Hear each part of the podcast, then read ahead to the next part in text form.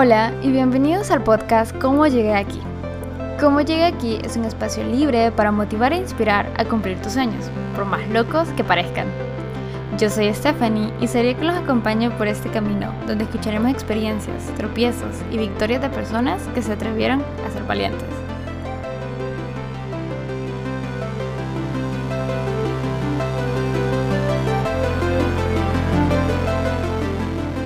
Episodio tenemos como invitado a Charlie, que es mejor conocido como Charlie Drop.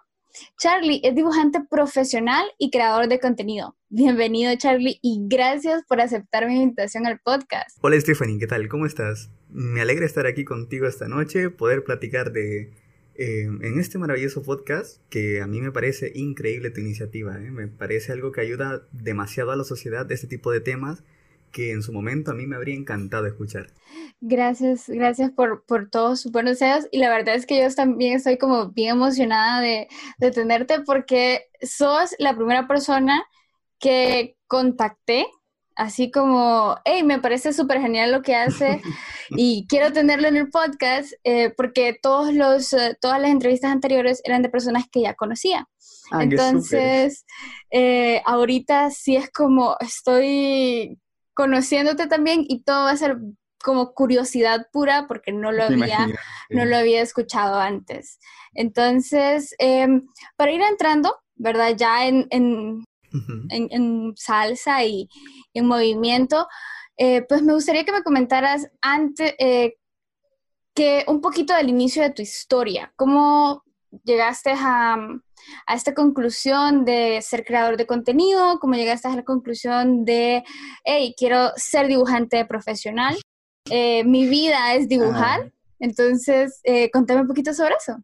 Ok, la historia es bastante, bastante larga, pero creo que eso es lo bonito de los podcasts, ¿sabes? Sentarnos en una mesa, como que nos estamos tomando un cafecito todos, que a mí me, a mí me encanta ese feeling. Sí. Y yo creo que todo comienza, eh, por si no sabías, Stephanie, a mí me mandaron para Santa Bárbara. Yo soy de aquí de San Pedro y me mandaron para Santa Bárbara. Para los que no saben qué es Santa Bárbara, es un pueblo. Eh, un pueblo exactamente en el municipio de Cehuaca. Y en este pueblo, ahí estuve viviendo cinco años. Entonces, eso fue más que todo como un exilio. Imagínate, imagínate vos como una niña de ciudad, te mandan para un pueblo sin teléfono, sin computadora, no hay internet. Y pues tienes que ver cómo te apañas para entretenerte en el, entretenerte en el tiempo libre. Em, y ahí creo que es donde nace todo lo que es el amor por el arte, porque a mí ya se me había inculcado un poco sobre dibujar y cositas así con mi papá nada más, pero en el momento que llego a ese pueblo, comienzo a leer por montones, porque la tía con la que estaba viviendo tenía una pequeña como biblioteca por ahí con un montón de libros y tenía novelas muy bonitas, me las comencé a leer, me encantaron. Después me comencé a, a leer, a ver, tenía que leer manuales de cómo tocar guitarra. Ahí aprendí a tocar guitarra y mm, estuve un poco en la iglesia y también aprendí a tocar otros instrumentos como la batería, un montón de cosas. Y ya como en el cuarto año de estar ahí, como en el cuarto año, fue que comencé a dibujar comencé a dibujar porque, a ver, ¿cómo, cómo te explico? Mm, al principio yo era como que un niño súper bien, imagínate, el niño increíble que sacaba cienes en todo lo que es la escuela. Y llega un momento donde, donde Charlie viene y va al colegio, lo que es como séptimo grado, ¿no? Y mm, en séptimo grado yo me porté súper mal, eso lo admito, me porté muy, muy mal. Eh, me salía de clases, un montón de libertad porque me habían pasado a otro colegio. Eh, era muy grande el colegio, eh, no estaban tus papás encima de vos y bueno, me porté mal ahí. Y después me fui para el pueblo. En el pueblo se buscaba un poco que fuesen más estrictos conmigo. Em, y creo que, ¿sabes? Surgió algún resultado. En el pueblo fue algo increíblemente mágico, Stephanie. Fue mágico. Al principio, el primer año, sufrí un montón. Pero una vez que estaba en el colegio, em, porque del, a ver, está el pueblo y está la cabecera departamental. Entonces en el pueblo, si sacabas como que buenas notas en los primeros tres años de lo que era como ciclo común, em, la misma municipalidad te daba como que una beca para que fueses a estudiar a, un mejor colegio, a lo que era la cabecera departamental. Y pues te dan la beca para transporte Y ya te digo, que, que solo ese transporte, ese viaje del pueblo a la cabecera, como de 35, 40 minutos todos los días por la mañana a las 6, era tan inspirador porque no mirabas edificios, no mirabas nada de eso, solo mirabas naturaleza a los lados. Yo tenía hasta como que árboles que eran mis amigos, porque siempre estaban iluminados, una cosa de locos. Ahí creo que comenzó eh, Charlie a, recibir toda esta magia, ¿no? Toda esta cantidad de, de, magia que después yo pues lo vomito en mis, en mis dibujos, creo. O sea que a pesar de que te portaste mal en, en este primero de ciclo común, sí, sí. Te, dieron la beca y ahí fue donde... Es que me porté mal estando aquí en, aquí en San Pedro, estando aquí en la ciudad. Ah, y como castigo me mandaron al Te mandaron para allá. Ah, ok. Tienen mucho. Ya, ahí ya, ya, ya me sí, Súper. ok. Ok, eh, entonces la, la, historia es que cuando yo llego al colegio, em, yo llego y estudio em, bachillerato en informática. En informática porque a mí me encantaba. Yo quería ser ingeniero en sistemas, te comento. Yo quería ser ingeniero en sistemas. Eh, me encantaba tanto que mi mamá me pagó cursos con un ingeniero en sistemas para que él me enseñara a programar. O sea, cuando yo llegué ahí, yo ya sabía casi todo. Yo ya sabía casi todo y esto es un factor muy importante. Porque uno recibe clases de programación en el colegio. Uno recibe estas clases de programación y duran como 4 o 5 horas cada clase. Entonces, como yo ya sabía programar y ya sabía todas esas cosas, lo hacía como que al principio de la clase y de ahí me quedaban como tres horas libres. Tres horas libres para estar en el, en el colegio haciendo cosas. ¿Y qué, y qué me puse a hacer?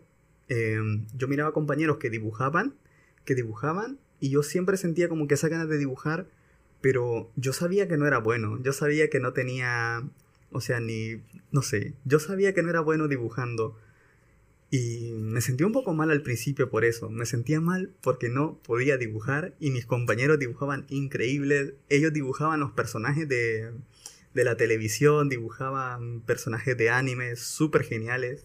Yo, yo intentaba en mi casa, ¿eh? yo intentaba en mi casa y no me salían, no me salían y me sentía mal, me sentía mal. Ajá. Y, y no sé cómo fue que llegué al punto mm, que leí por algún libro, que creo que era solo, solo haz lo que te hace feliz, solo haz lo que te hace feliz y, y ya está. Entonces Charlie comenzó a manchar atrás de su cuaderno y a mí lo que me salían eran tripas, eran tripas, o sea, un montón de tripas por toda la, por toda la página.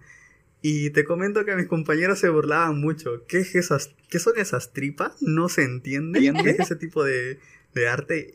Yo era feliz dibujando, yo, yo me sentía feliz dibujando porque la mano... la mano... que te salía, pues, de... Exacto, exactamente como te digo, yo no recibí ni formación ni, nada de eso. Ni siquiera recibí dibujo técnico, que yo quería recibir dibujo técnico y ni siquiera eso estaba en, la carrera, porque como que la habían cambiado más a programación que otra cosa.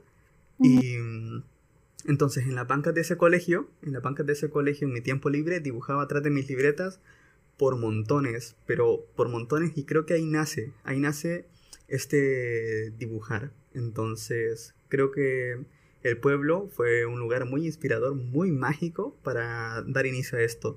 Claramente no dibujaba como que todos los días ni, cosas así, dibujaba espontáneamente y cada vez que tenía como que mucho tiempo libre.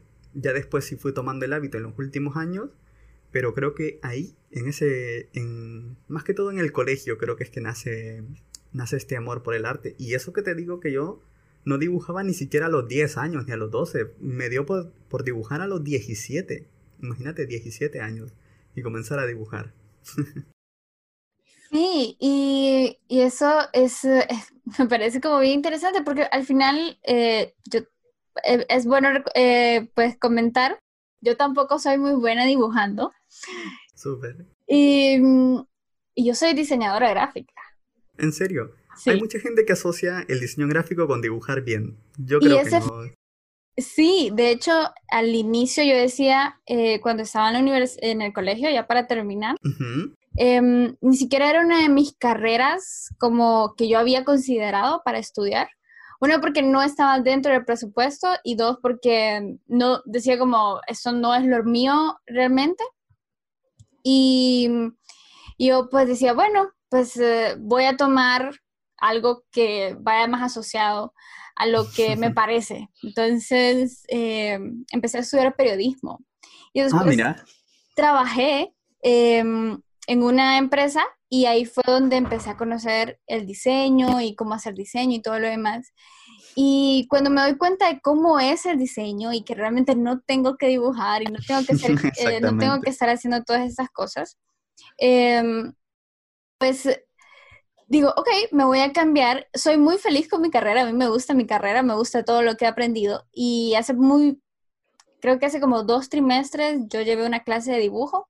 Me costó un montón, me costó un montón, pero eh, mi licenciada era muy buena porque era como, ustedes no le tengan miedo, vayan dibujando como lo sienten y te enseñaba técnicas y pues ahí están mis dibujos que no, que, que no me avergüenzo de ellos, pero no lo voy a mostrar. Entonces, em, eh, me parece como bien interesante que en ese castigo, ¿verdad? Lo podemos poner en, comillas. Exactamente. Encontrás eh, algo que te cambia la vida. Yo creo que es algo que te cambia la vida. Exactamente. Yo estoy enamorado de ese pueblo. Yo cada vez que voy, no sé, se me salen las lágrimas cada vez que voy porque realmente fue un paso totalmente diferente hacia el futuro de mi vida. Sí, y mira cómo son las cosas. Pues si no te hubieras portado mal y si no te hubieran mandado para allá, posiblemente no hubieras em, pues descubierto esta parte de que te gustaba dibujar. No, estaríamos hablando aquí, sería un oficinista, no sé, algo así, algo así sería. Exactamente. y, y, cuando y, y cuando empezaste a, a, ver esto de crear contenido, o sea, ¿cómo, cómo dijiste un día, hey, voy a subir un video y a ver cómo reaccionan las personas? O simplemente fue como, hey, solo voy a subir. Creo que hay un paso antes de comenzar a hacer videos. Creo que fue em, un momento en el que yo dije, yo quiero, yo quiero dibujar más. Porque, ¿sabes? Antes era como que, ah, dibujo una vez a la semana y ya está. Creo que hay un momento muy crucial en ese pueblo y es que, como te comento, yo vivía con mi tía y mi tía tiene dos hijos. Tiene dos hijos. Em, uno es una niña y otro es un varón. El varón ya es dentista. Y él llegaba con sus, con sus amigos, eso, dentistas a la casa para pasar el rato, porque es un pueblo muy bonito para pasar el rato. Y uno de estos dentistas se acercó a mí cuando yo estaba dibujando, porque yo dibujo, dibujo en tinta. Se acercó a mí mientras estaba dibujando y lo primero que me dijo es, te compro ese dibujo. Y yo, lo más que había hecho era vender como dibujos a 75 lempiras, 100 lempiras, creo que era lo más caro que había vendido un, dibujo en el colegio. Y yo como que, así tipo, súper emocionado porque me iba a comer un montón de baleadas en el colegio. Y, y, llega este dentista y él me dice, es de Tegus, por cierto, él es de Tegus. Y él me dice, eh, Charlie, en, ese tiempo me decían Polache, porque yo tocaba mucho guitarra, me encantaba la guitarra y pasaba tocando todo el día, todo el día guitarra y me decían Polache. Y me decía, Polache, te compro ese dibujo. Y yo, ah, genial, sí, te lo vendo. Y él me dijo, te voy a dar 50 dólares, me dice. Y yo, ¿qué me estás contando? Me, me fui con la, con la cabeza hacia atrás cuando me dijo 50 dólares para ver, para un chavito de 17 años. Y yo le dije, ¿realmente te gusta? Y él, sí, me parece increíble. Y esto lo podría vender incluso hasta más caro, me dice, en la ciudad. Y desde ahí creo que comenzó, eh, comencé a ver como que había un potencial en los dibujos. Entonces, ese dinero claramente lo reinvertí en muchos más materiales de dibujo. Participé en varios concursos, estuve ahí por varios lados. Y creo que ese fue un paso muy, muy importante. Porque ya cuando vengo a la ciudad, eh, ya me planto el seguir dibujando ¿sabes? Como venir creando un pequeño portafolio, podríamos decir, varios dibujos para comenzar a abrir mi Instagram. Te digo, lo que es abrir mi Instagram y abrir mi Facebook me costó demasiado. No sabes cuánto me costó, o sea, sentía pena, sentía pena de mostrar mis dibujos, sentía mucha pena. Más vale una amiga llamada Lola, si escuchas esto Lola, muchas gracias Lola. Y por, y por cierto, el, doctor se llama Mario Ferrufino si, si requieren un dentista, es con él porque él es increíble. Y es que en serio, ese tipo de cosas te cambian la vida.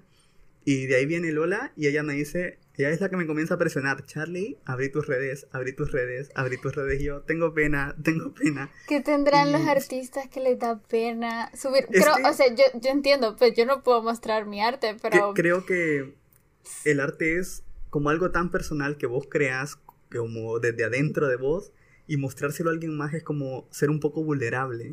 Quizás eso es lo que, lo que no lo que te da pena al principio. Sí. Te da un poco de pena el ser vulnerable, el expresar, el, expresarte, porque creo que vivimos en una cultura donde se nos retiene mucho de expresarnos.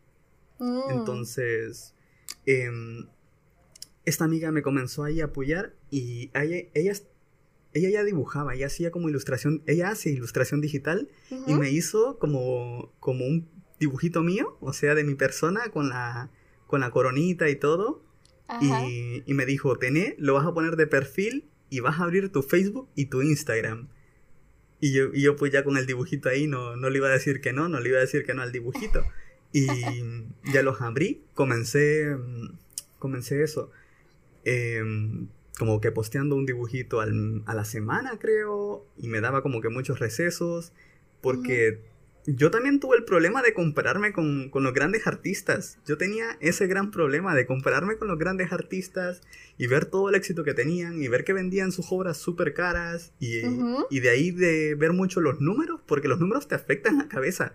Si te pones a ver cuántos likes tenés, que cuánta gente vio tus historias y todo eso, te, te dañan la cabeza y no te hacen ser una persona segura de ti misma. Entonces, al principio a mí me costó bastante, me costó bastante. Y a medida iba ya a la universidad, porque cuando vengo aquí, em, en ese momento yo hago la práctica en un banco, porque estudié informática. Y como ya te dije, eh, un, ingeniero, un ingeniero en sistemas me enseñó mucho, mucho y demasiado bien. Otra persona muy importante aquí en esta historia, se llama Jimmy, es un peruano. Como te digo, tengo varios amigos ahí del sur. Eh, es un peruano y él viene y me enseñó también que cuando llego al banco, ellos me ven con un nivel de ingeniero en sistemas. Imagínate. Y me contratan. Y me contratan en el banco después de la práctica. Cuando termino la práctica, inmediatamente para el banco como, como programador. Eh, no, perdón, como, como IT. Entonces, ya ahí súper emocionado. Imagínate, saliendo del colegio. O sea, creo que solo me fui a la graduación del colegio. Y de ahí nos vemos porque ya estaba en el banco y fue súper genial porque del banco después me fui para para a buscar una universidad a estudiar más ingeniería en sistemas elegí al principio.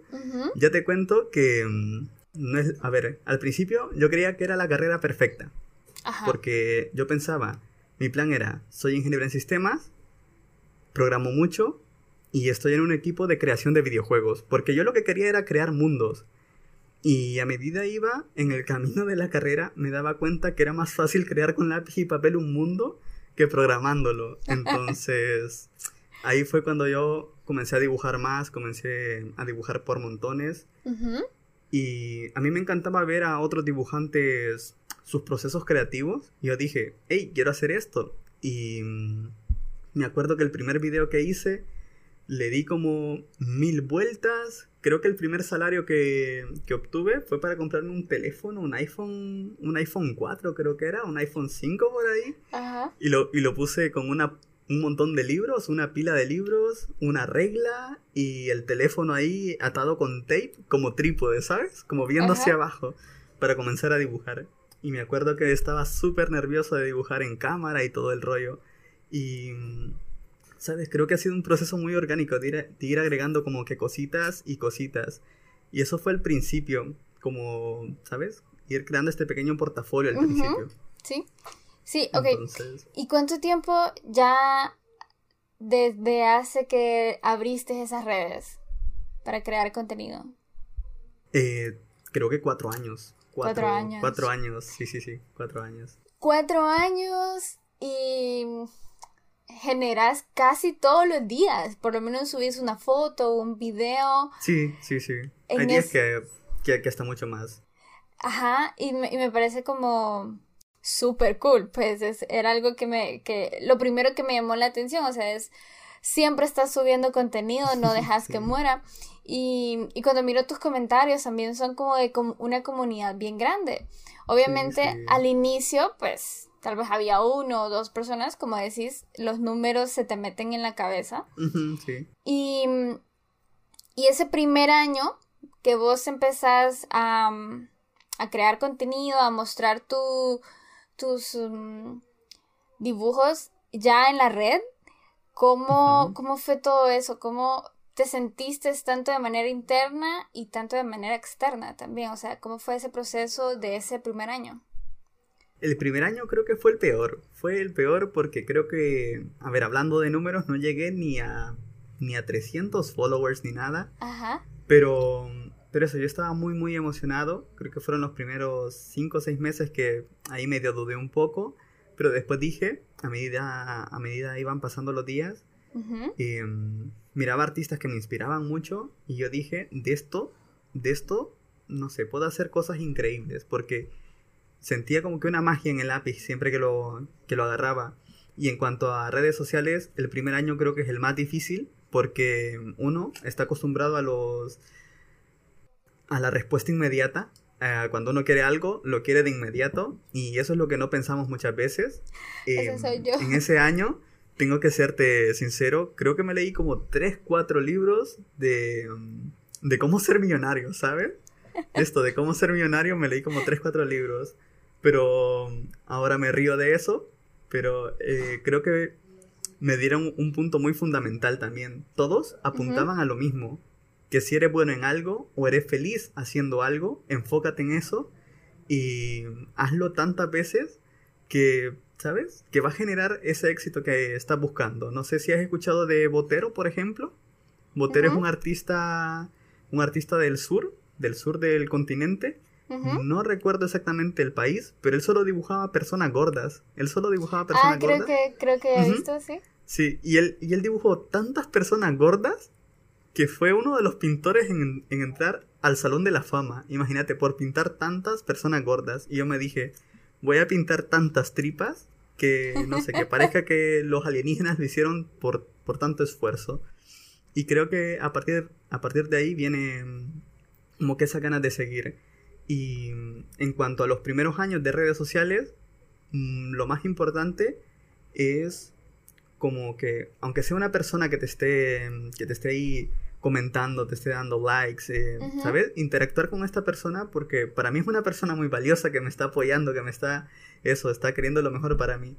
Y poco a poco vas a ver que se van a ir agregando más personas a medida vayas generando más contenido todavía. Es muy bonito. Sí, este, mm, pues hace poco abrí mi canal de Twitch. Creo que ya me seguís también. Sí, sí, em, Y son como siete personas máximo las que llegan a ver mis directos. Pero hay tres personas que siempre me están comentando, hey, esto, o mira, aquí hay tal cosa, o mira, te perdiste algo, o aquí hay un secreto. Y, y, entonces hay personas que no les gusta que en juegos estés como, diciéndole eso, pero como este juego ya lo jugué, entonces no me molesta. Pero, pero sí, o sea, e, esa que, porque creo que esa es como la magia de hacer directos en Twitch. Vos puedes jugar un juego, pero con una comunidad que te esté comentando ya es como algo distinto. Entonces creo que esa es como la magia de, ese, de esos directos. Eh, y si te soy sincera, no lo pensé mucho. Realmente el canal es como una respuesta a que estoy encerrada y necesito interacción humana de alguna manera y, no sentirme como tan sola también porque a veces uno en, esta, en este instanciamiento social uno a veces se siente solo a pesar de que obviamente pues no está hay personas que uno siempre la escribe y todo lo demás entonces eh, pues dije, hey, lo voy a hacer. Obviamente con mucho, muchísimo miedo. Sí, claro, claro.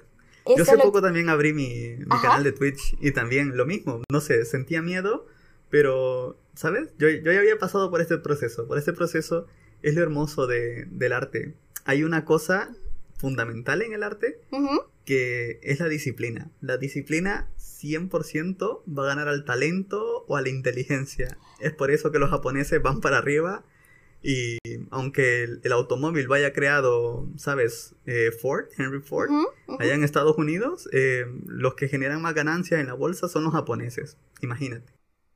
Sí, eh, de hecho es algo que, yo siempre me he repetido y me cuesta un montón aplicarlo. Porque sí, como comentás, eh, uno lo quiere todo para allá. Así. Eh, yo abrí mi negocio, mi empresa, y yo decía, dentro de un mes ya voy a generar todo lo que necesito. Soy casi dos años aquí y, estoy empezando a pagar mi sueldo, un, sueldo pequeño, pero, pero son dos años después y ha sido mucho, mucho trabajo. Pero al inicio yo era como, sí, mañana yo ya tengo clientes y hago todo. Y entonces cuando empiezo, creo que es mucho también de la generación en la que estamos. Em, porque tenemos mucha, muchas gratificaciones instantáneas. Redes sociales es una de esas, Netflix es una de esas. Hoy me, ahorita estoy viendo una serie en Netflix que me están tirando los capítulos cada viernes de todas las semanas. Y es como bien, es bien frustrante para mí porque yo quiero ver toda la serie de un solo.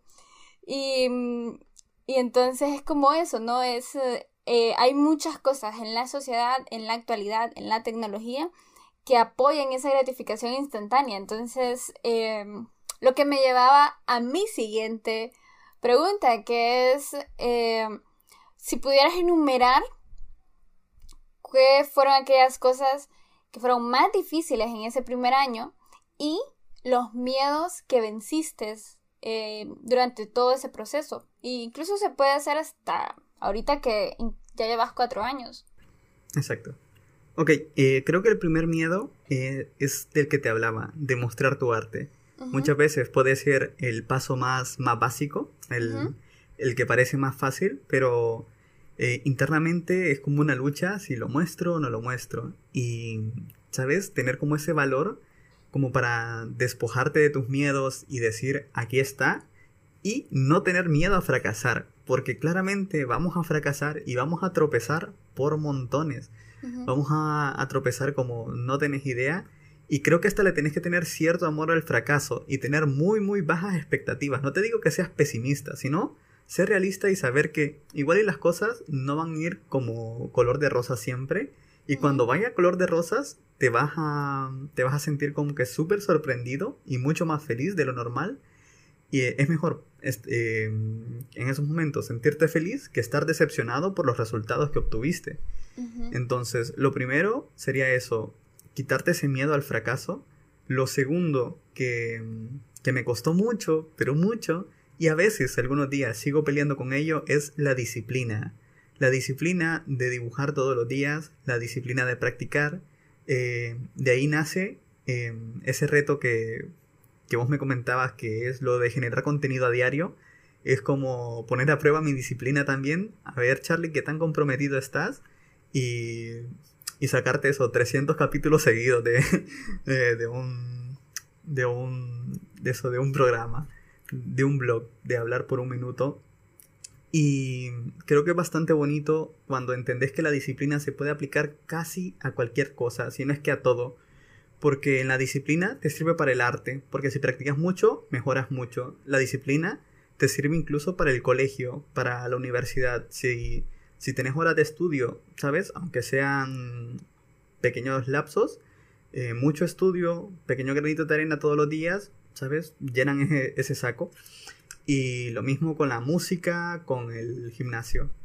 Creo que como último punto sería el miedo de soñar, porque muchas veces tenemos miedo de soñar alto. Y yo a eso le, yo eso le agradezco a mi padre por montones, porque él siempre me dijo, hijo, apunta hacia la luna y aunque te quedes a medio camino, vas a ir ahí por las nubes. Entonces, yo me acuerdo que cuando estaba platicando con él, él siempre es quien me apoya un montón, me dice, vos sabes lo que haces, yo siempre te apoyo.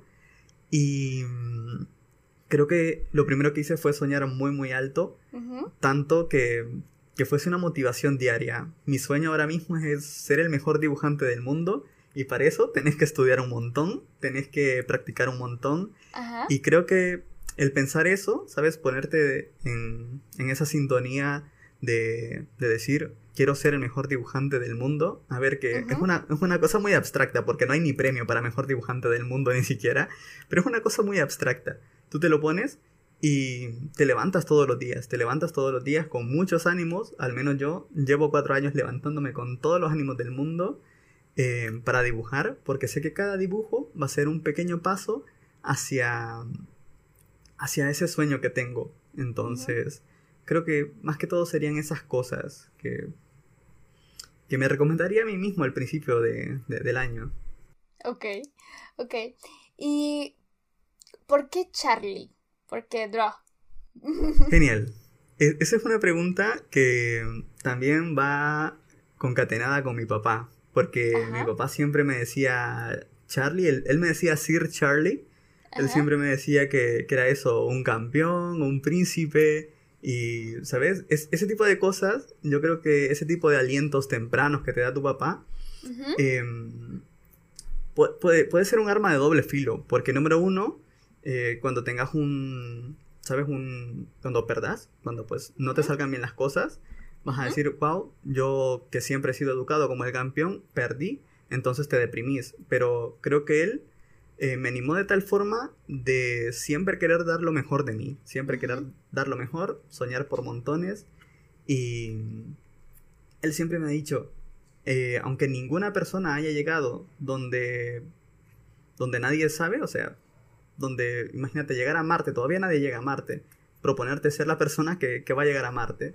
Entonces, ese tipo de cosas.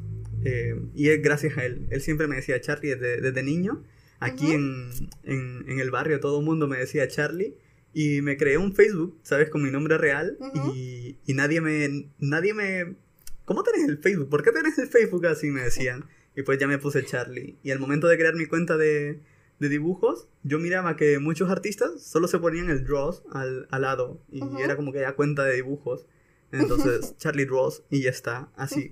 mantenerlo simple es parte del proceso, ¿eh? Sí. No complicarte mucho las cosas, mantener simple y para adelante.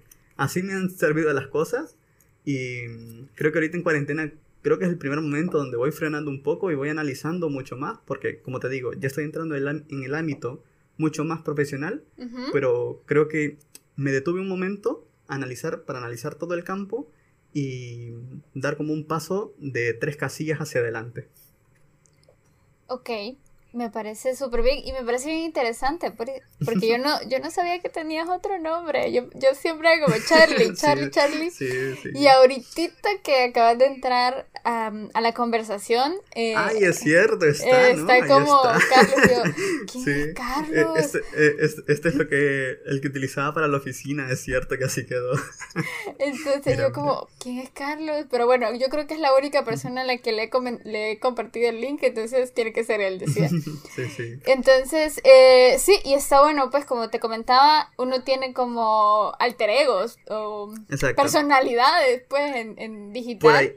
Por ahí, escuché que uno mata el nombre anterior, el nombre con el que uno nació, para destruir ese destino que uno tenía y ponerse uno nuevo. Entonces, imagínate, a mí me encantó esa frase, entonces. Me encanta. Esa es mi justificación a veces. No, y, tiene sentido. Bueno, yo también, pues, o sea, todo el mundo me dice Carolina Carolina porque creen que es mi nombre eh, pues eh, principal, mi primer nombre y, y, después le digo, no, es que me llamo Stephanie Carolina. Eh, y mucha gente me dice ah. Steph, mucha gente me dice Carolina y la verdad es que los dos nombres me gustan, pero para digital yo soy la Carolina, o sea, yo me, me man, o sea, mi mente de digital es como así, así, se llama así. Entonces es como e, eso, y, creo que eso de los nombres también te ayuda, pues por eso es que los artistas también eh, que son cantantes tienen como un seudónimo o, otro o un nombre artístico, pues. Exactamente. Bien, entonces eh, ya llevas cuatro años en esto, Charlie, y me gustaría que ya me comentaste también cómo fue ese primer año y los pues miedos que venciste. Y me gustaría hablar más de esa historia de crecimiento, porque no, no es de la noche a la mañana, ya lo, ya lo hemos hablado. Exacto. Que se crece de 100 seguidores a, creo que tenés como 5 o 6 mil. Como 6 mil ahorita. Ajá, y... Y o sea, es una comunidad que te comenta y que, que interactúa mucho contigo. Entonces, eh, contame un poquito de ese crecimiento. Ok, em, al principio, al principio, como te digo, eh, yo me hacía mucha bola con los números. Me hacía mucha bola con los números y después entendí que lo más importante era compartir el arte con personas, si es posible, uno a uno.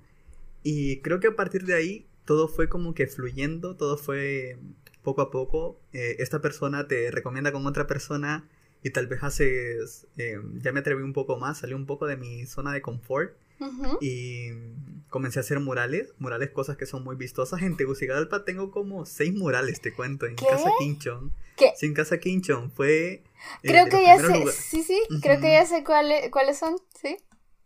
Pasó mucho ahí, por cierto. Entonces, eh, ese tipo de exposiciones y te ayudan bastante. Incluso, no sé si conoces Domo Taquería. Sí, me has escuchado? Uy, sí. Sí, sí. Em, ellos me invitaron así, de la nada, y te cuento. Eh, me cayó una invitación por, por Instagram, creo, eh, diciéndome, Charlie, ¿querés venir a ser parte de la apertura de nuestro restaurante? Y ya cuando llegué les digo, perdón por llegar tarde, porque llegué como a las 12. y, ellos me dicen, ¿de dónde venís? Y yo, de San Pedro. Creíamos que eras de Tegus, me dicen. O sea, me invitaron por error. me invitaron por error. Y fíjate que esa vez que estuve ahí, llegó em, como el administrador de Casa Quinchon y me dijo, ¿vos haces murales? Y yo, sí. Bueno, ¿tenés, tenés libre eh, la semana morazánica? Sí. Bueno, pues venite. Entonces, una cosa lleva a la otra. Vos no sabes en qué momento eh, vas a dar como que ese, ese salto. Porque ahí creo que fue un, un gran salto. Eh, en cuanto a gente que me conoce. Y fíjate que siempre he ido como que haciendo ese tipo de cosas, como que trabajando para alguien y pues ha sido, como le dicen, marketing de boca en boca, ¿no? De boca en boca. La gente me va comentando por ahí porque yo me había como propuesto eso, no preocuparme por los números como tal, pues si ya crecían los números fue bueno y si no, pues eh, no hay problema, la cosa es compartir arte, compartir cosas que realmente me hacen feliz, ese, esas historias y creo que es ser lo más auténtico posible, o sea, no tenés que copiarle nada a nadie, simplemente ser vos, contar tus historias y hacer tu arte, hacer como vos sentís eh, que la mano quiere desenvolverse en el papel o ya sea en murales. Lo que sí te digo es que sí, sí busqué hacer como que colaboraciones con empresas, colaboraciones con, con otros lugares, porque eso sí te ayuda como que a ir mm, mostrándote un poco. Una de las cosas es que, siempre te dicen es que si eres bueno en algo, cobra por ello, ¿no?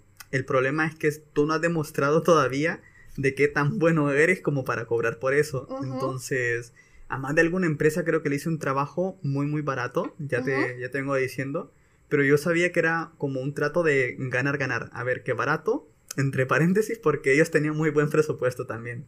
Pero este tipo de cosas de, de como que decirle sí a todo, que lo que viene saliendo, porque me acuerdo que fui a exposiciones mm, muchas, aunque en algunas no, fue tanta exposición, fue más gasto más que otra cosa, pero tú ya sabes qué tipo de cosas, a qué tipo de eventos ir y a cuáles no.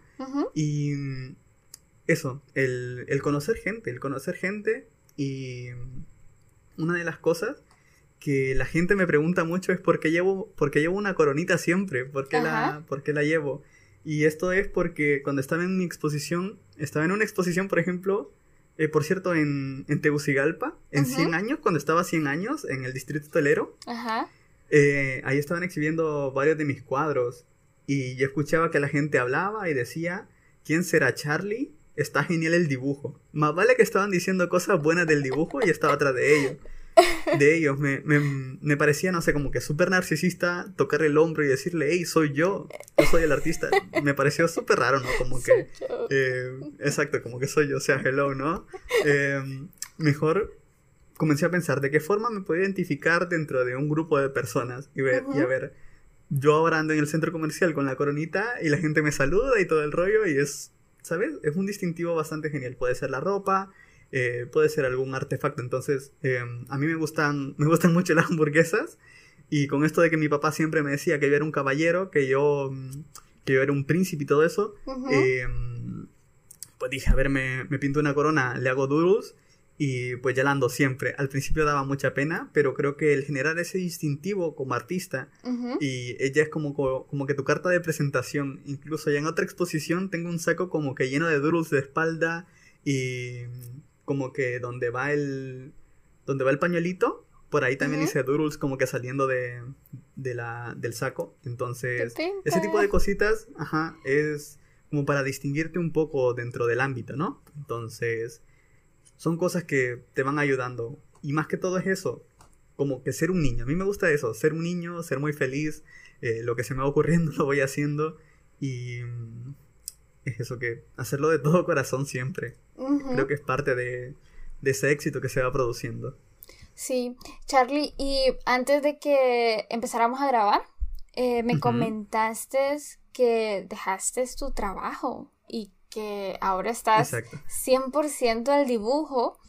Exactamente. Y yo estoy, wow, porque creo que es, o sea, me decís, el dibujo ahora hace muchísimo más que lo que este eh, que el trabajo en el que estaba. Y yo Exactamente. y llegar a ese punto en donde decir hey esto que me gusta hacer me está generando lo mismo que mm, algo que, estoy haciendo, pues, pero que en, una balanza sería como yo podría elegir esto y ahora esto me está generando y puedo vivir de esto.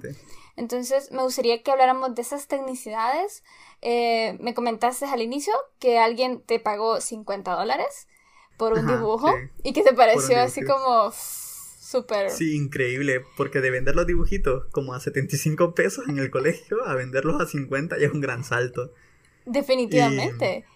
Entonces, eh, ¿cuándo empezás a, decir, ok, mis dibujos, eh, pues en ese momento los vendías a tus compañeros, pero me imagino que llega un punto en tu vida donde decís, voy a venderlos. Están, tienen un precio, están para la venta. Entonces, eh, ¿y cómo llegaste a esa conclusión? ¿Cómo manejas el dinero también? Porque creo que como artistas. Creo que como artistas también hay algo ahí con, el dinero, por alguna razón. Em, y, y, todo eso, pues, de si lo vendes afuera, cómo lo vendes y todo lo demás, me gustaría saber un poco sobre eso y creo que a mi audiencia también. Ok, eh, primero que todo, cuando comencé vendiendo mis dibujos, eh, como, como te comenté, comencé vendiéndolos en, en exposiciones. En exposiciones, al estar al lado de otros artistas, yo iba viendo más o menos cómo estaba el mercado, eh, iba viendo un poco ah, más o menos cuánto lo podía poner. Y estamos hablando que en ese momento, hace dos años, vendía mis obras 300, 350 dólares por, una, una, obra carta, casi, todo, casi toda la página llena. Ya estamos hablando de 350 dólares. Y pues ya cuando te los comienzan a comprar a ese precio, tú ya te vas dando cuenta que es un salario mínimo de, de lo que te daban en la oficina. Lo genial es que en la oficina después vinieron y me dieron como que un ascenso, ya un puesto donde si es más de ingeniería y todo el rollo, donde tiene muchas más responsabilidades, y tú ya ves un, un, salario mucho más jugoso. Y ya te la pone difícil el banco, ¿eh? te la pone difícil. Y lo genial, lo genial es que otro gran, gran método de ingreso son los murales. Los murales puedes cobrar bastante bien por ello porque estás trabajando directamente con empresas. Y en este momento vos tenés que decidir si vos querés venderle a un público en general o querés hacer B2B, eh, business, business to business, lo que es trabajar directamente con, negocio con negocio. Entonces, yo prefiero mucho más los, eh, los tratos con negocios porque son trabajos muy, muy grandes, sí requieren mucho esfuerzo, pero es un solo pago y es bastante grande también. Eh, estos son los que más disfruto, ya que, he, claro, he hecho mercancía para, para la gente que me sigue y todo el rollo. Eh, no me va mal con la, con la mercancía ni nada, lo que son prints, lo que es sacar reproducciones de un dibujo y lo vendes a un precio mucho más accesible. No se lo está vendiendo a 350 dólares, sino que se lo está vendiendo a 200, 300 lempiras para que la gente lo tenga allí en su habitación y o pueda tener una réplica y sean réplicas limitadas, por ejemplo. Y este tipo de cosas, este tipo de cosas, tú ya vas viendo qué, qué es lo que más te gusta. Em, a mí, el, por ejemplo, el trabajar y, estar haciendo esta mercancía me succiona mucho tiempo, me lleva mucho, mucho tiempo y no soy tan creativo como quisiera ser. Soy más de hacer procesos empaquetados, estar pendiente de, la empresa de, envíos y todo este rollo. Y a mí casi que, ¿sabes? Me duele un poco la cabeza ahí. Eh, sin embargo, al trabajar ya con, otras empresas, al trabajar con una empresa en general, ellos te dicen, oye, necesitamos que saques toda tu creatividad y veas de qué manera el público puede interactuar con nosotros. Porque eso es lo que se busca al final, ¿no? Una interacción entre empresa y, el público que tienen. Entonces, una de las cosas que me preguntaste, eh, no sé si, si, me lo preguntaste, ¿no? Pero era cómo, cómo conseguir estos clientes o, cómo monetizar lo que son los dibujos como tal. Cuando comienzas en los dibujos, em, como te digo, puedes ir a, estas dos ramas. Puedes hacer arte muy muy genial y plasmarlo en páginas y pues ya venderlo como obra de arte.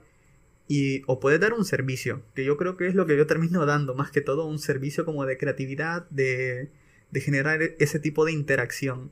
Y pues uno de mis primeros clientes, que fue muy muy genial, eh, fue una pizzería, una pizzería, eh, no sé si puedo decir el nombre, no lo voy a decir por cualquier cosa, eh, una pizzería aquí muy, muy genial en, San Pedro Sula, ¿sabes? Una marca muy, muy grande. ellos, ellos me contrataron, pero por creatividad, por generar, eh, por hacer algo creativo con sus cajas de pizza y crear mm, algo con sus servilletas y mostrar un poco su local y probar un poco su comida. Y, ¿sabes? Hacer como un tipo comercial y ese tipo de cosas. Eh, rentan bastante, rentan bastante. Claramente, aquí ya entras tú como, como creativo más que, más que como artista porque como artista pues solo te dedicas a, hacer dibujos, pero como creativo, eh, a mí me encanta la edición de video, a mí me encanta eh, la edición de sonido, me encanta todo este tipo, todo este tipo de cosas y, yo se los propongo a los clientes, oye, te puedo, te puedo hacer un mural, pero este mural no solo va a ser un mural, va a llevar un video, eh, va a llevar una edición, va a mostrar un poco tu local y pues tú ya le vas poniendo eso en la bandeja a, a, tu, a tu cliente. Y ellos ya van viendo y ven si el, si el presupuesto que les, o sea, tú les pides un presupuesto y si se ajusta y te cubre todas las necesidades, pues bueno, y más adelante tú le podéis, le podéis ir subiendo mucho más al precio, pero para comenzar, ¿sabes? Comenzamos ahí como que un poco abajo para generar como que ese lazo, ese vínculo con la empresa que es muy muy necesario, el tener como que clientes fijos que siempre te van a estar llamando. Y pues es una forma de ir monetizando, porque yo al principio pensaba que monetizar solo era en YouTube Incluso yo creo que comencé en YouTube subiendo los videos y al final creo que la plataforma que más se adapta a mí es Instagram, porque eso, paso ahí compartiendo con la gente, puedo subir fotos de, lo que hago en el día, eh, los blogs y todo eso, también se puede hacer en YouTube, pero no sé, en Instagram siento como que hay mucha más familia, por decirlo así, es mucho, no sé, a mí me encanta.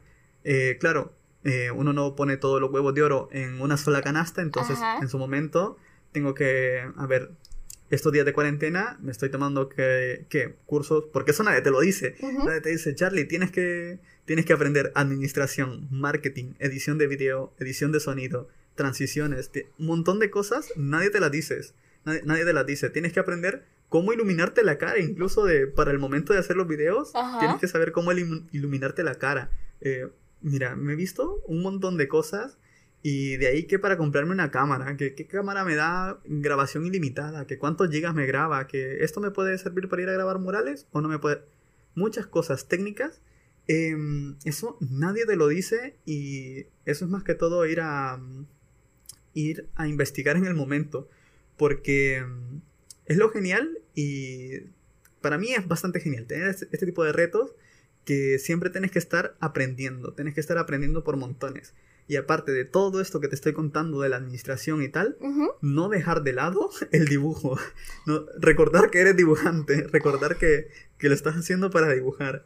Porque mm, es una cosa muy, muy interesante que mm, incluso yo quiero comenzar a hacer eso contenido para ayudar a personas mucho más en el nicho del dibujo. Porque a mí, al principio, me habría encantado, eh, hubiese conseguido esta meta mucho antes, pero mm, a ver, que aquí estamos entre todos para ayudarnos. Y pues creo que es lo genial de este podcast, que también alguien en su momento va a escucharme y va a decir, ah, pues así se hace esto. Y espero que, también le, funcione un poco eh, las cosas técnicas que, te estoy contando aquí. Y mm, creo que esas serían más que todo las formas de, de, monetizar, de monetizar el dibujo. Hay muchas, muchas formas más, pero a mí me gustan las formas en las cuales yo soy libre de hacer lo que, lo que yo lo que yo hago, que son doodles, que al principio eran como más tripas, ¿no? Eran más tripas. Ahora lo estoy profesionalizando mucho más, estoy estudiando dibujo académico, se llama, que esto es como para acoplarme un poco más al cliente la idea que tiene. Pero los primeros murales que hice, los primeros murales que hice, em, el, administrador de, de Kinchon, yo vine y le dije, ¿quieres un tema, ¿quieres un tema como tal? Y él me dice, no, solo ponme que diga Kinchon en alguna parte. Y esa libertad creativa me fascinó, me encantó y creo que hizo, eso hizo que el mural fuese tan bueno porque mm, a él le gustó tanto que me pidió que le pintara como las como las tres como las tres paredes más que tiene por ahí y la pared de enfrente también que es la entrada de Conet Network. Algo así creo que se llama Conet Cowork creo que se llama lo siento si Conet Cowork. Ajá. entonces em, esa libertad creativa es la que yo le pongo a los clientes siempre. Yo les digo, a ver, yo dibujo directamente en la pared. Em, yo me tomo bastante, bastante tiempo porque voy pensando cada paso, no hago boceto y yo le meto la tinta ahí encima y pues si sale mal, lo peor que puede pasar es que tengo que comprar una lata de pintura. Pero de ahí no pasamos. Y hasta el momento no he borrado ningún mural porque me ha salido mal. Pero mm, esta, esta libertad creativa yo siempre la pido. Si un cliente viene y me pone cosas como que muy rigurosas igual y no. Eh, me ha pasado que he rechazado a varios clientes porque pues son muy rigurosos, que quieren o me dicen, oye, podrías hacer algo como este artista, que ya sería más, más que copiarle.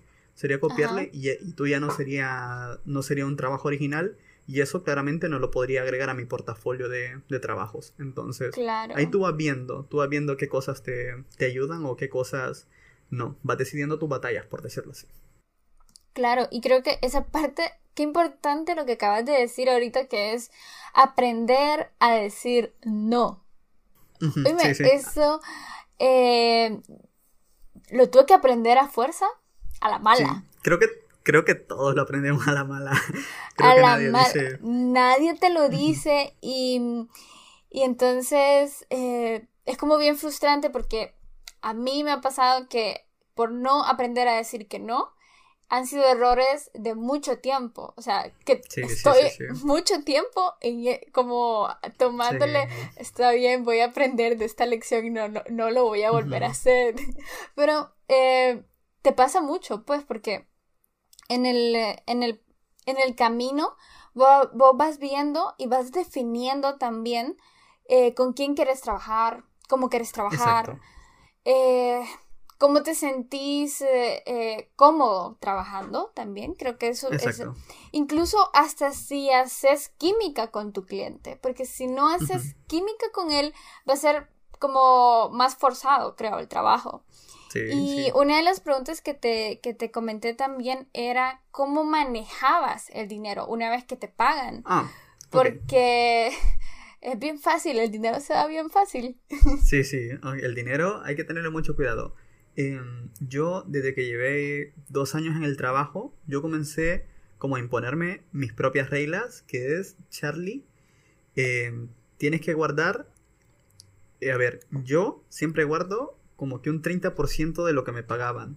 Un 30%, eh, un 10% em, es, se llama colchón, colchón financiero, que es en el que caes por si todo se, todo se destruye o sabes pierdes todo lo que tienes y te, tienes una cuenta muy aparte, es una cuenta que yo tengo muy aparte que se llama colchón financiero, ahí voy metiendo eh, ingresos del 10% de cada mes, eso no lo toco a menos que sea una increíble emergencia, no lo toco.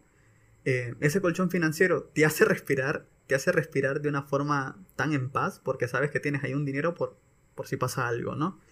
Otro 10% sea, eh, que yo ahorro es un 10% para inversión. Este 10% eh, yo vengo y pues lo voy reinvirtiendo en equipo, en este tipo de cosas. Y otro 10% em, que mucha gente le dice para caridad, yo lo invierto en lo que es el diezmo de la iglesia. Entonces, a mí para eso lo que es algo muy espiritual. Y yo lo hago porque, a ver, me hace sentir bien conmigo mismo el ayudar a una causa. Entonces, alguna gente lo pone en caridad, otra gente lo pone en iglesia, yo lo pongo en una iglesia. Y esto te ayuda como que a desprenderte un poco de la importancia del dinero. O sea, no de la importancia, sino que no es algo que necesitas, pero, pero sí tiene que estar ahí. No sé si me voy a entender. Sí, creo que eh, desprendes como la idea del concepto que uno tiene que trabaja por dinero y dinero y dinero y uno tiene que hacer todo y toda su vida tiene que girar en torno al dinero y entonces con esto te desprendes de esa idea y ya lo e, miras con otros ojos. Ese tema financiero lo aprendí. Ese tema financiero lo aprendí con los libros que te digo de cuando quería ser millonario. Ellos te explican muy bien ahí eh, más o menos cómo tirarte al freelance y todo, ¿no? Te explican un poco más o menos, al menos eso te deja ahí como, como lección. Y esa parte, ellos, muchos libros la recalcan mucho, lo que es lo espiritual, porque algunos creen en el karma, otros creen en el budismo, cada uno, ¿eh? Pero esto de, estar en, una sintonía y sentir que estás haciendo algo bien por alguien más, eh, esto dicen que te abre puertas. Y pues a lo que quiero llegar es que el dinero, cuando pues tú recibes un pago y tal. Yo ya llegué al punto donde la ropa que compro ya no es nueva. Yo te lo tengo que decir, yo no compro ropa nueva, o sea, compro ropa de segunda porque es un estilo de vida que tú, que tú vas o que tienes que ir aprendiendo, aunque tengas mucho dinero por encima, pero es que en serio, muchísimo dinero, eh, eh, nunca sabes cuándo puede ocurrir una crisis. A ver, esta pandemia nadie la, nadie la veía venir. Y este tipo de cosas te hacen respirar muy, o sea, te hacen respirar en paz. Ah, yo me voy a dormir, estoy muy en paz, sé que no me voy a morir de hambre, al, menos yo tengo dinero como de aquí a un año, con el estilo de vida que tengo, que se llama reducir los gastos. Mucha gente le dice minimalismo y cosas así, pero yo reduzco los gastos a, a lo menos posible. Porque como artista es una de las primeras cosas que tienes que aprender, ¿eh? Porque, a ver, ya se tenía el concepto de que el arte no da, a ver, que el arte no, no da y tal. Eh, a mí me ha dado mucho dinero, no te voy a mentir, me ha dado mucho dinero como para comprarme un automóvil de un solo. Pero, pero sabes, no te gastas todo el dinero en, en una sola cosa. Porque en estos libros de. En estos libros de cómo ser millonario, o incluso otros mentores, te hablan de lo que realmente vale en esta vida, Stephanie, es el tiempo, es el tiempo que tú puedes disponer para las cosas que tú quieres.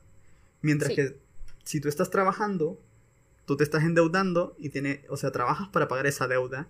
Si no tienes deudas, si todo lo compras al contado, si, o sea, si no tienes muchos gastos, tú puedes dejar de trabajar, por ejemplo, em, un año y tú sabes que ese año con el dinero que tienes ahorrado vas a poder vivir. Imagínate. Ya si en un año no haces ingresos de lo, de lo que vienes haciendo en cuatro años, ya sería el colmo. Ya sería el colmo. Pero mm, es un poco este concepto de que el tiempo es más valioso que el dinero. Porque el dinero, pues, tú puedes ver cómo hacer más dinero. Hay bienes y raíces si te quieres hacer millonario. Eh, está la bolsa de valores si te quieres hacer millonario. Hay formas. Pero exactamente, hay formas. Si es el dinero lo que buscas, eh, no vengas al dibujo porque todo lleva su tiempo, todo lleva su tiempo. No es que no dé dinero, pero todo lleva su tiempo. Y creo que una cosa muy importante es eso, que el tiempo, nada, nada ni nadie te lo va a regresar. Lo que vives aquí, ya lo viviste y tienes que pensar muy bien qué, qué hacer con el tiempo. Y esa es otra de mis, de mis motivaciones. Saber que me voy a morir es una de mis grandes motivaciones. Pensar, un día voy a estar muerto y me voy a lamentar por no haber hecho esto. Entonces decido grabar un podcast con, con Stephanie. Eh, uh, ese, bueno, Me, motiva, me motiva un montón. Sí, exacto, exactamente. Es, como ese tipo de motivaciones. Sí. sí. El, dinero, eh, para terminar, para terminar con lo del dinero, eh, tienes que tratar el dinero como algo em, como, no sé si decirte sagrado, pero tratar de gastar lo menos posible. Y si gastas algo, que sea... Eh, yo el mayor gasto que hago es en cursos para mí, porque entre más aprenda yo como persona, yo voy a ser eh, el activo más importante de esta empresa, de esta empresa que se llama Charlie Roth. Yo soy el activo más importante. Claro. entre más aprenda de marketing, entre más, entre más aprenda de edición de video, de dibujo, yo puedo perder todo ahora mismo y yo podría volver a comenzar porque yo sé ya cómo llevar las cosas, cómo llevar una cuenta, cómo conseguir clientes, cómo dibujar. Entonces, podría comenzar con Papel Bond y Vic. Que yo he visto gente que con Papel Bond y Vic comienza y van para arriba como a la espuma entonces, em, eso es bastante. Ya lo demás, pues mira, vas, vas subiendo de nivel poquito a poquito porque todo requiere paciencia. Así ¿Qué me vas a decir, Stephanie? Lo siento. Sí, no te preocupes. No, no, em, te iba a preguntar la parte de la organización. ¿Cómo sos, cómo llegas a ser productivo? Increíblemente importante eso. Porque como te digo, eh, te estás comprando tiempo al, ahorrar mucho dinero y al tener muy pocos gastos, tenés mucho tiempo, pero el problema de tener mucho tiempo libre es que el ser humano entre hacer y no hacerlo decide no hacerlo casi siempre. Y esa es una batalla que siempre va a estar en tu cabeza diciéndote algo diciéndote, déjalo para más tarde, déjalo para mañana. Entonces, este tipo de cosas tú tienes que ser lo suficientemente fuerte, lo suficientemente fuerte como yo me imagino que tengo una personita sentada en mi cabeza y le pego una cachetada ahí a la procrastinación y decirle, hoy no procrastinación, y me levanto y comienzo a hacer las cosas. Si creías que en el momento que tú dejas de trabajar vas a hacer lo que tú quieres, o vas a hacer, o sea, vas a tener un horario muy liberal y tal, ya te digo que eso no va a funcionar. Tienes que tener un horario. Yo, por ejemplo, a ver, por aquí creo que lo tengo. Ajá. Em, aquí tengo unas, unas notitas. Voy a, mostrar a la, voy a mostrar a la cámara y es un podcast. voy a mostrar a la cámara y es un podcast. No te preocupes. Y, eh, bueno, tengo unos post-it. A mí me gustan mucho los post-it. Ajá. Em, hay algo muy importante que aprendí los últimos días en esto de, de ya pasar a la etapa profesional del dibujo.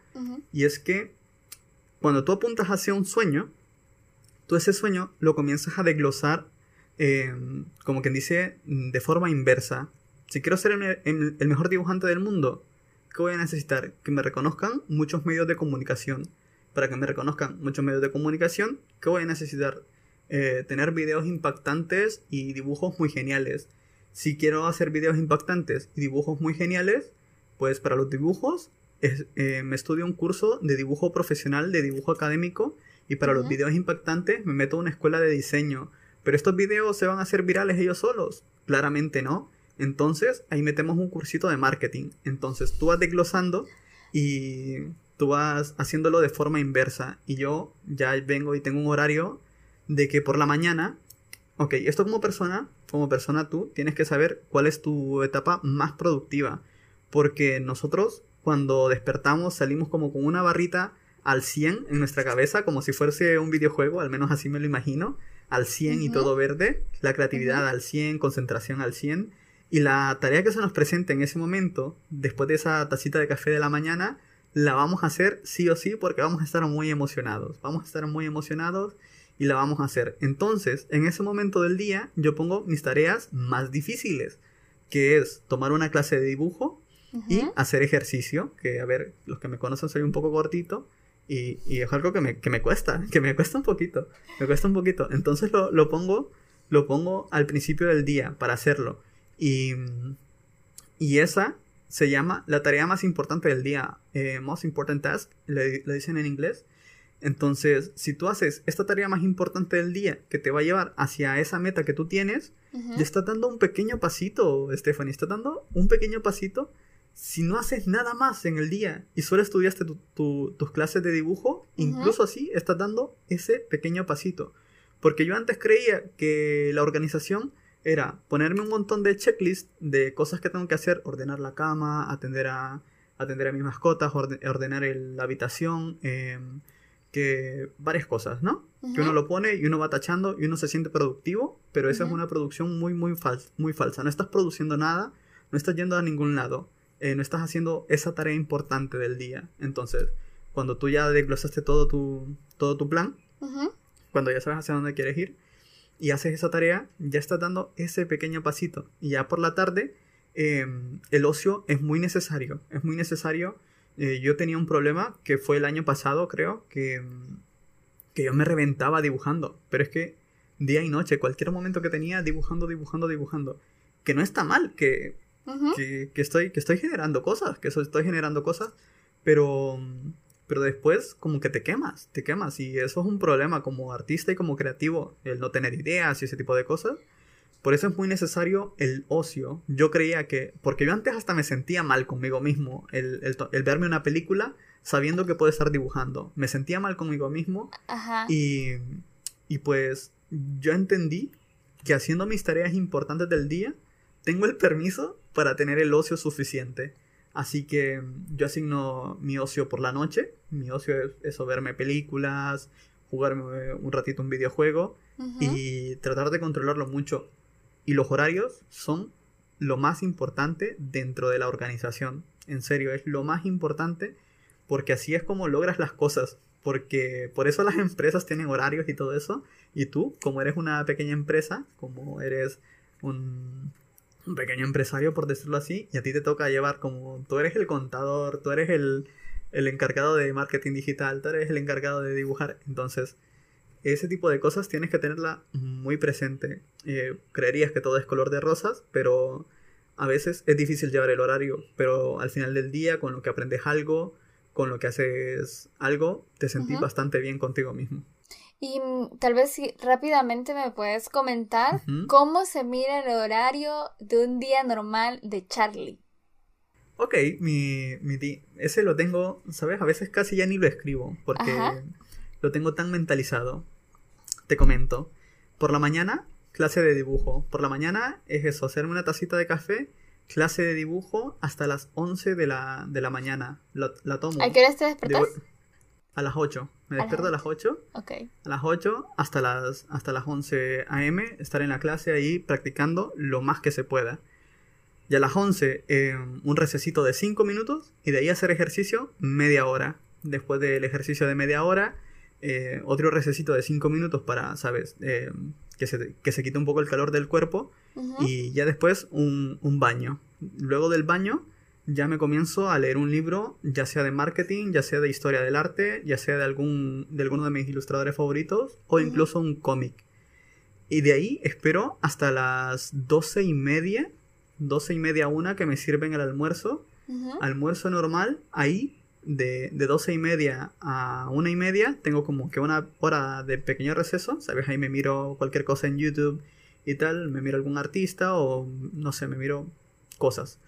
Y ya después llegan la, la una y media, una y media, eh, ahí todavía creo que sigo leyendo un poco. A las dos, ahorita estoy ya preparándome el otro cafecito, porque yo me hago dos tazas de café, me gusta mucho el café. A las dos ya me estoy haciendo el cafecito y ahí ya comienzo con mi otra clase. Esa es otra clase, es como la segunda tarea importante del día. Y esa clase es como que un poco más pesada y como que tienes que ir haciendo paso a paso, porque va mucho de marketing, de tu presentación personal y todo ese tipo de cosas. Entonces, ahí lo voy llevando. Ya esa clase, imagínate, es de 2, es de 2 a 6 de la tarde. De 2 a 6 de la tarde, 4 horas. Eh, son un poco... Eh, no es tan pesado el curso, no es tan pesado el curso porque pues solo estás escuchando un poco y vas apuntando y vas haciendo tus cositas ahí de cómo quieres ir planeando las cosas. El dibujo sí requiere mucha, mucha concentración, el estar el dibujo en la mañana, entonces por eso en la mañana. Y ya a las 6, eh, para mí, ya es la hora, la hora de salida. Por los momentos, mi horario va así. No estoy produciendo como que contenido por los momentos porque estoy en esta etapa de análisis y aprendizaje. Estoy en este análisis de convertirme en una persona muy, muy profesional, como te digo. Tener todas mis redes sociales en orden, incluso un sitio web. Em, establecer em, esa presencia dentro de redes sociales es muy importante como artista porque, pues, como que es un artista, si, si no las obras que las otras personas miran. Entonces, Aparte, aprender a dibujar bien es una de las cosas que es un requisito para ser el mejor dibujante del mundo. Y estoy bastante feliz con los avances que he tenido. Si bien, como te digo, los, números ahora mismo no son algo que, que me den vuelta en la cabeza. Em, a veces sí subo un dibujito porque en, la noche siempre, siempre eh, hay como que un dibujo creativo. Hay un dibujo creativo que hago eh, estos días muy poco, muy poco, porque ya, como quien dice, toda esa barrita de, toda esa barrita verde me la gasté en, en, el curso de la mañana. y cursos. Exactamente. Ok. Así que así va por, por estos así Se ve, así se ve un día normal de Charlie. Ahorita en cuarentena. Versión cuarentena. Ahorita en cuarentena. Versión cuarentena. ok. Y eh, siguiendo con, la parte del podcast, eh, me gustaría saber si tienes alguna experiencia difícil. Si, si durante todos estos cuatro años donde has estado como artista y, dibujante profesional, eh, has tenido alguna experiencia difícil y cómo lo resolviste y qué aprendiste de esa experiencia. Ok, lo más difícil eh, a ver, doy muchas gracias de que no ha sido económicamente, porque como te digo, desde el principio aprendí un poco ya lo financiero.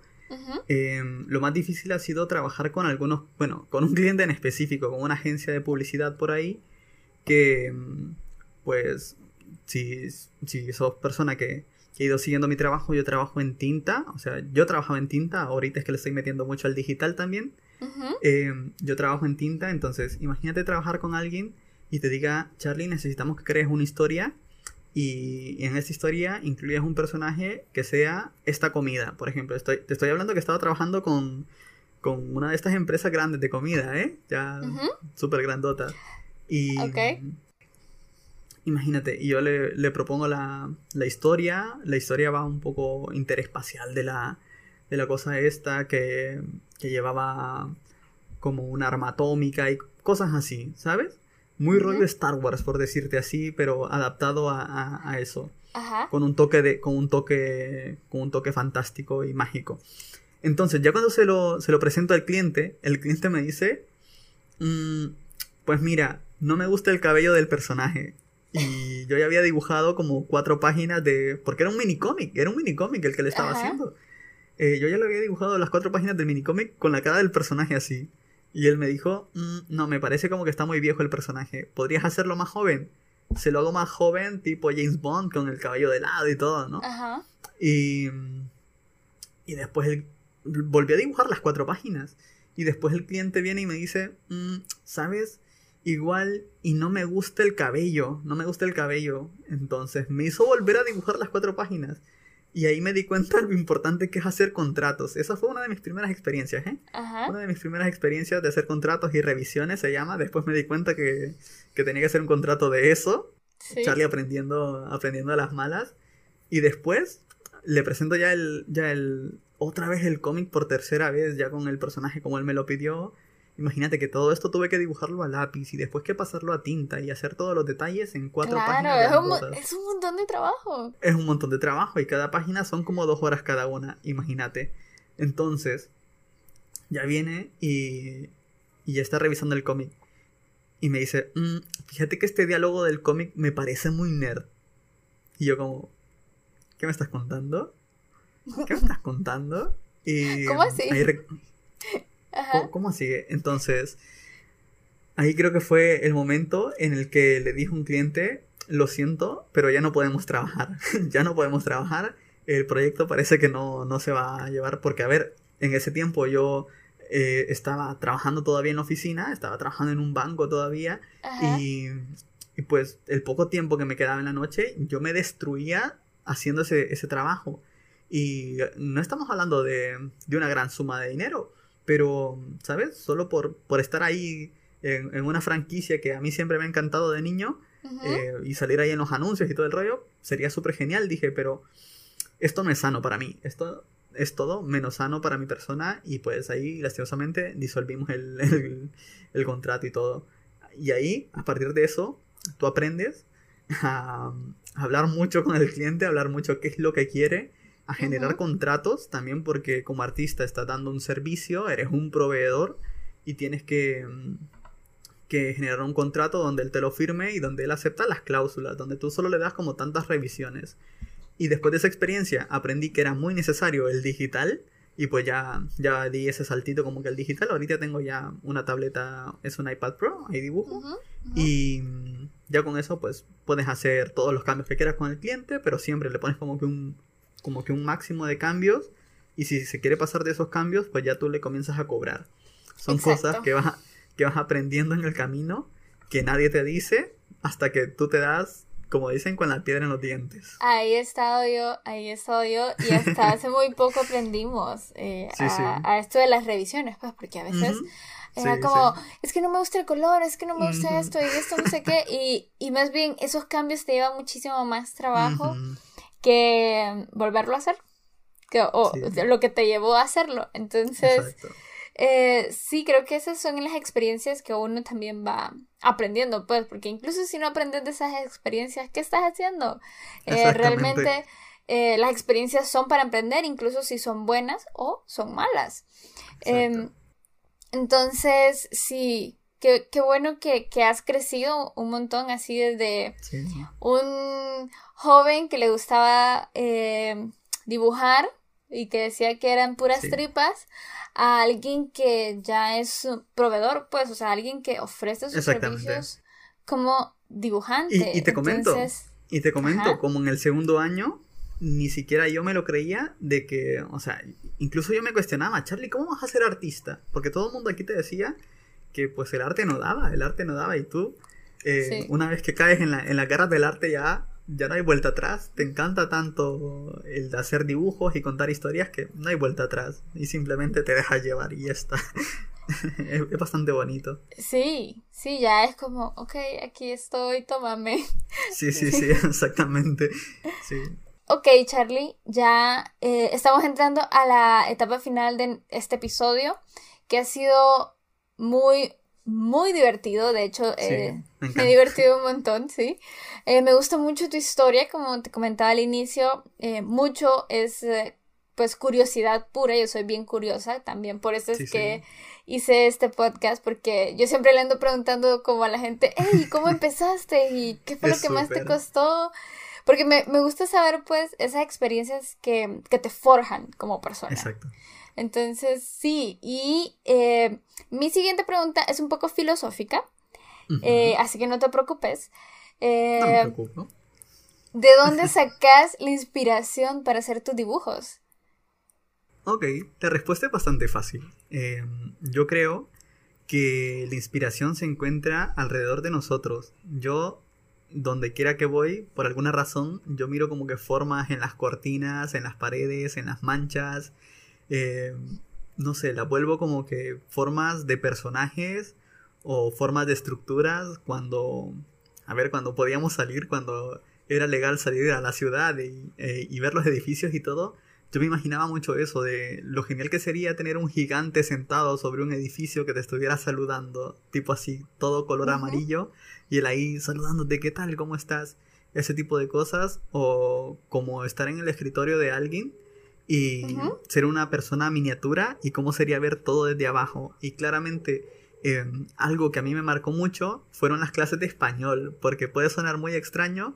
Y es que en español nos enseñaron a hacer palabras compuestas. Se llaman palabras compuestas donde tomas una palabra y otra y, y, dan un significado totalmente diferente. Por ejemplo, soldado es la palabra sol y dado y forman una palabra completamente diferente. Entonces, es lo mismo que yo hago con, con las cosas de la vida real. Yo, por ejemplo, tomo este micrófono al que le estoy hablando y le pongo, por ejemplo, no sé, em, la cabeza de una persona. Entonces, ya ahí tenés un concepto totalmente original.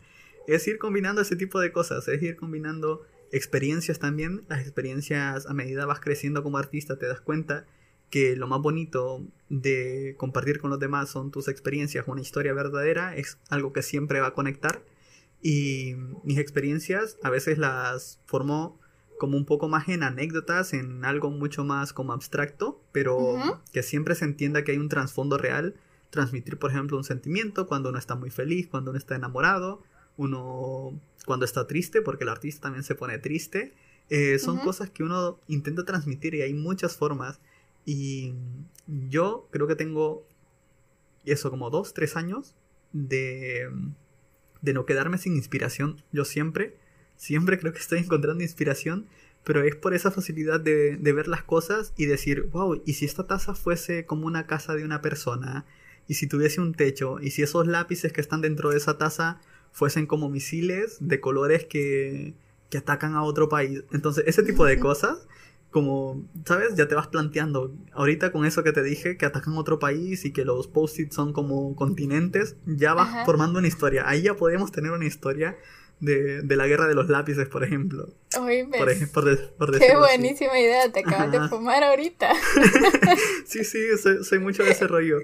Y creo que es muy necesario. Eh, yo creo que tengo esta facilidad de, de crear cosas, porque todo esto que te estoy diciendo son cosas que, por ejemplo, yo he consumido y tal vez son fragmentos pequeños de cada una de, de esas pequeñas cosas, porque me he visto eh, miles de películas que tienen que ver con guerras, miles, eh, he jugado muchos videojuegos y al contrario que, como muchos creerían, em, no me niego a esto. Si, si bien en, en su tiempo en el, en el, en el pueblo eh, no tenía esta facilidad de entrar a, estos mundos porque a mí me encantan los videojuegos, me encantan los cómics, me encantan las ilustraciones de, otras personas. Eh, de cada uno puedes tomar como que un pedacito y después aplicarlo. Y, eso es lo que te hace original, eso es lo que te hace ser auténtico a las otras personas, la forma en cómo ordenas las ideas, la forma en, en cómo tú pensarías las cosas a como las pienso yo, son muy diferentes. Si nos ponen ahí ese post-it, esa taza, y esos lápices en, una mesa y nos dicen, hagan una historia de esto, te apuesto que saldrían 900 millones de historias diferentes. Entonces, es bastante genial. Sí, que ahorita que me dijiste todo esto de dónde sacas esta inspiración, em, me pregunto si siempre fuiste así o en el camino la has ido desarrollando. sí, sí. Eh, en el colegio, en el colegio incluso yo le preguntaba a los profesores, Em, ¿qué carrera da dinero a la creatividad? Porque aquí viene, ahora que recuerdo, otra parte muy importante que mi papá siempre me animaba un montón, porque él me decía que yo iba a ser el próximo científico, científico del mundo, que iba a descubrir algo que nadie más ha descubierto. Y yo con eso, súper emocionado, yo andaba haciendo inventos, te cuento que yo andaba haciendo inventos, yo tenía mi libretita de inventos y me los apuntaba. Ahorita te voy a dar dos inventos que, que mira, pues ahí lo dejo con, con patente libre. Número uno era la, la pila automática. pila semiautomática, una pila semiautomática. Porque a mí en el pueblo me tocaba lavar mi ropa en la pila. Y yo dije, qué genial sería no tener que estar tomando eh, este traste y estar tomando agua, sino que tener como que, ¿sabes? Como que mm, un sistema que te pusiera ahí la, los trastes con agua automáticamente y, y, tú solo los tiras, ¿sabes? Algo así semiautomático. Que ¿Se llama lavadora o lavatrastos? No, se A ver, pero es que la lavadora te sale súper caro y eso tendría que ser mucho más barato como que para comunidades mucho más accesibles, ese tipo de ah, cosas. Entonces, entonces ahí me lo iba pensando. A ver, que no eran, no eran los mejores inventos. Yo no estoy diciendo que son no, los mejores no, no, pero eran inventos, pues. Exacta, exactamente. Y el otro invento que, que, yo realmente quería era porque tocaba mucho, mucha guitarra, como te digo, me decían Polache en ese momento. Era de que una aplicación, porque creo que hasta el día de hoy no existe, una aplicación donde pones una canción y te saca automáticamente los acordes de la guitarra de esa canción. A mí me habría mm. encantado yo sé que ahora, a ver, que antes yo no sabía ni leer partituras ni cosas así, pero ahora creo que ya están. Pero mm, sería genial una aplicación de eso, que pues tú solo miras y dices, ah, van estos acordes y pues los tocas y ya está. Entonces, este tipo de cosas. Y así, un montón de inventos que yo me iba sacando y así es que como, como creo que se ha generado esa facilidad. Como todo, es una disciplina. Eh, hay, hay ejercicios para creatividad también. Estuve recibiendo... Eh, hay una hay como clases en línea con Guillermo del Toro, que él mismo te da ejercicios de, creatividad, porque Guillermo del Toro, a ver, una persona mexicana, para mí es una gran inspiración. Es una gran inspiración porque imagínate, una persona mexicana que viene y gana Oscars, o sea, para mí es una gran inspiración. Y incluso él te dice que él tiene ejercicios de, creatividad, que por ejemplo está en rojo en el semáforo él, con, su automóvil, él ve pasar a una persona con, con un bebé y él dice que automáticamente comienza a imaginarse una historia, que por ejemplo esa persona es un super espía y que va escondiendo una bomba dentro del carrito del bebé y que va a explotar algo. Entonces ese tipo de cosas te van generando esa facilidad de, de crear. Y a mí, eh, yo siento que conecté con, con Guillermo por, por, lo mismo, porque eh, es eso, del, querer crear. A mí me, me, fascina eso, del querer generar estas historias bonitas para compartirle a la gente y que ellos se puedan sumergir, así como vos disfrutás sumergiéndote en otras historias. Oíme, sí, voy a buscar esos cursos de Guillermo del Toro. Sí, están en YouTube, están en YouTube. Es, Son eh, gratis.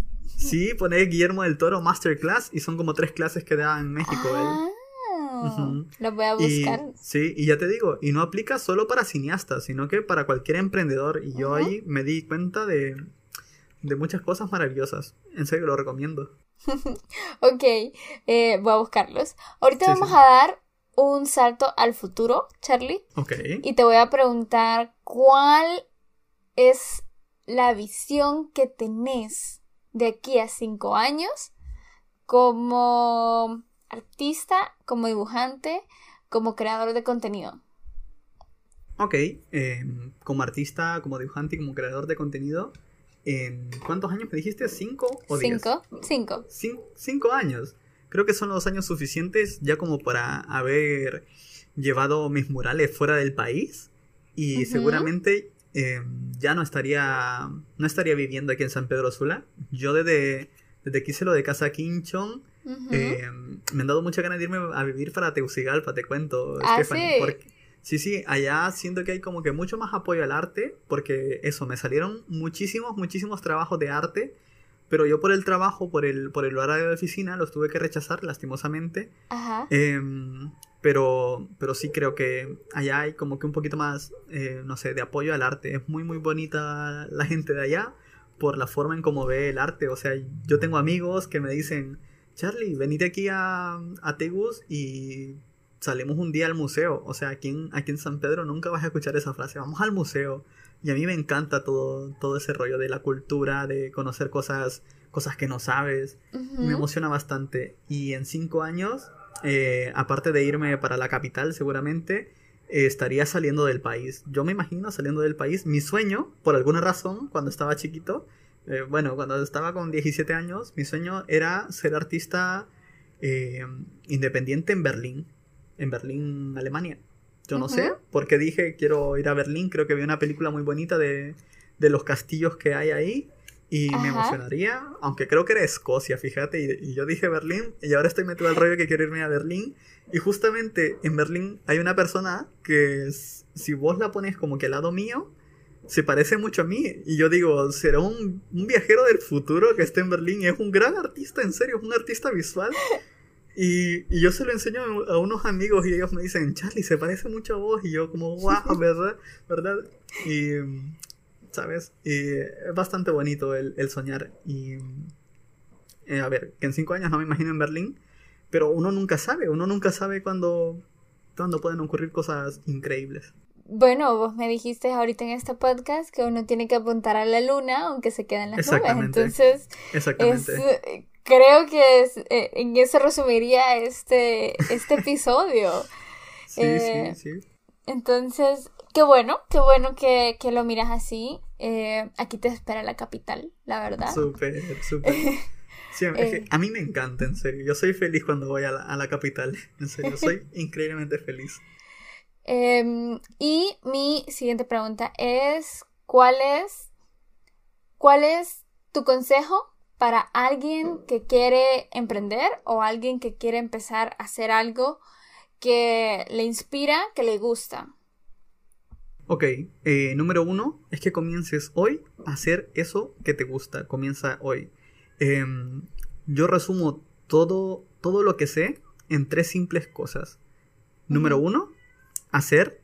Número dos, documentar. Número tres, compartir. Por ejemplo, yo hago dibujos lo grabo y los comparto. Es una técnica infalible de marketing, muy básica, pero que siempre da resultado. Y esto eh, tienes que tener en cuenta que son mínimo cuatro años para que dé resultado. Son mínimo cuatro años. Es una ley que yo, yo dije, esta persona está loca porque yo escuchaba por ahí, eh, he tenido varios mentores. Eh, uno de mis favoritos ahorita es Gary Vee y hay, hay, como una ley de cuatro años. Y yo, ¿qué me estás contando cuatro años? ¿Cómo van a ser cuatro años? en el que te dice que a los cuatro años de hacer la misma cosa todos los días, en el cuarto año comienzas eh, ya una etapa profesional, una etapa donde todo comienza a encajar y comienzas a recibir ingresos. Entonces, yo no me lo creía. Y, y, justo en el cuarto año fue cuando más ingresos tuve y fue cuando decidí convertirme en artista profesional. No me preguntes por qué, pero yo, yo fui muy fiel a eso de que hacerlo todos los días, todos los días, todos los días, un dibujo, un dibujo, mínimo aunque sean cinco minutos, eh, yo hacía un dibujo y creo que es eso, hacer, documentar y compartir. Ok, hacer, documentar y compartir. Buenísimo. Buenísimo. Eh, muchísimas gracias, Charlie, por... Muchas gracias a vos, Stephanie. por aceptar mi invitación, por acompañarme en este episodio. Eh, estoy bien emocionada porque también este es el episodio número 10 de... ¡Qué súper! ¡Qué súper! De este podcast. Em, que pues aún está como un sueño, aún está como trabajándose, pero pues ahí estoy y, cada vez que me reúno con alguien y me cuenta su historia, me motivo más a seguirla haciendo. Sí, sí. Eh, ¿Sabes? incluso tu podcast, creo que ya me metió la idea de poder hacer un podcast para directamente para el nicho del, del artista aquí en Honduras. Sería bastante bonito realmente. Porque aquí hay muchos artistas geniales que aparte de mí viven del dibujo y también sería genial, ¿sabes? Llevar como que todos esos consejos o incluso que me metiste la idea de, del poder ir compartiendo etapa a etapa como a mí me habría gustado al principio, o algunos consejos muy, muy técnicos como, como lo que estuvimos hablando, que yo a veces cuando hablo con alguien, pues lastimosamente solo le puedo decir algo muy por encima porque ya algo técnico me lleva dos, tres horas estarle comentando cosas. Claro, claro, y hacerlo, hacerlo. Ahorita, además de que están de moda, siento que uno cuando lo cuando comparte lo que sabe, incluso si es su experiencia, eh, las demás personas también agarran algo de ahí. Entonces, sí, sí, sí, claro. Em, y también uno aprende más cuando está enseñando. Es algo bien interesante. Exactamente. Entonces, sí, eh, ya para ir terminando, muchísimas gracias de nuevo, Charlie, por acompañarme. Gracias a vos que estás escuchando este episodio. Y recordad una cosa, el futuro no es monolítico. Una vez más, gracias y nos vemos en el siguiente episodio. Nos vemos.